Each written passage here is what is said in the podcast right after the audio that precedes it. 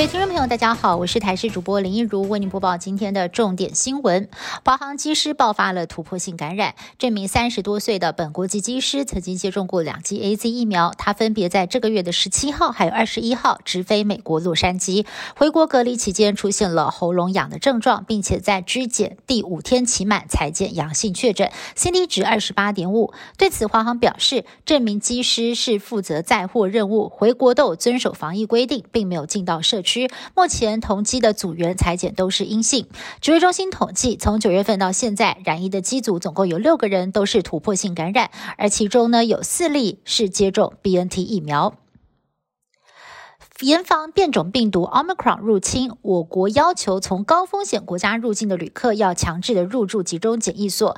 不过，外界依旧担心检疫措施是否足够。对此，指挥官陈忠回应：中央有定定高风险指标，会随时的滚动式修正。另外，桃园市长郑文灿也表示，会提供四千多间的集中检疫所，希望备好量能，严守国门第一线。新变异株 Omicron 来势汹汹，国人第三季新冠疫苗也确定要开打应战了。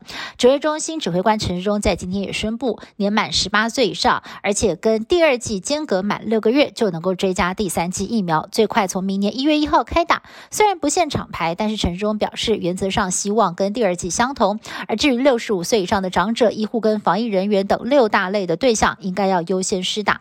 另外，十二到十七岁的青少年也将在十二月中开。打第二剂的 BNT 疫苗。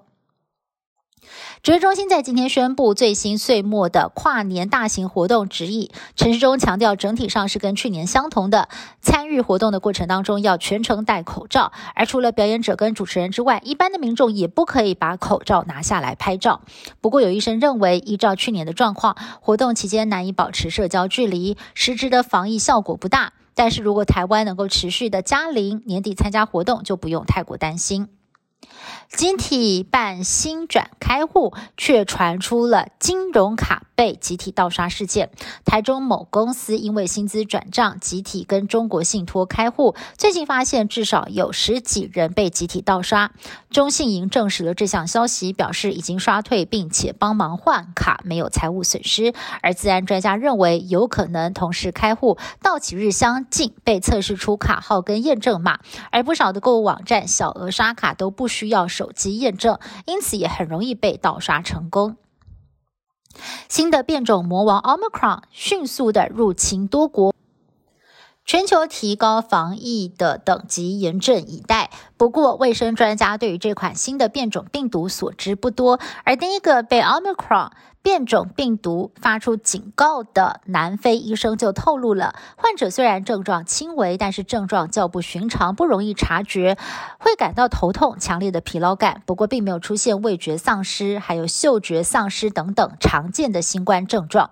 而医生就说了，目前没有重症的患者还不需要太过恐慌。不过，对于尚未接种，而且呢有糖尿病跟心脏病的患者来说，可能会造成更大的威胁。因此，防疫还是不能够松懈。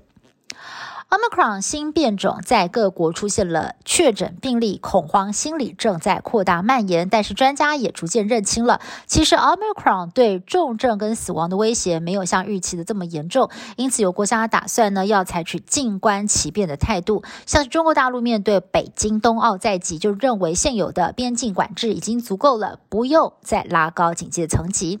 而新加坡跟马来西亚也按照原定的计划，在二十九号开放两国的边境。纽西兰更是不忧不惧有，打定主意要跟病毒共存，也重申要放松边境管制的规定，不会改变。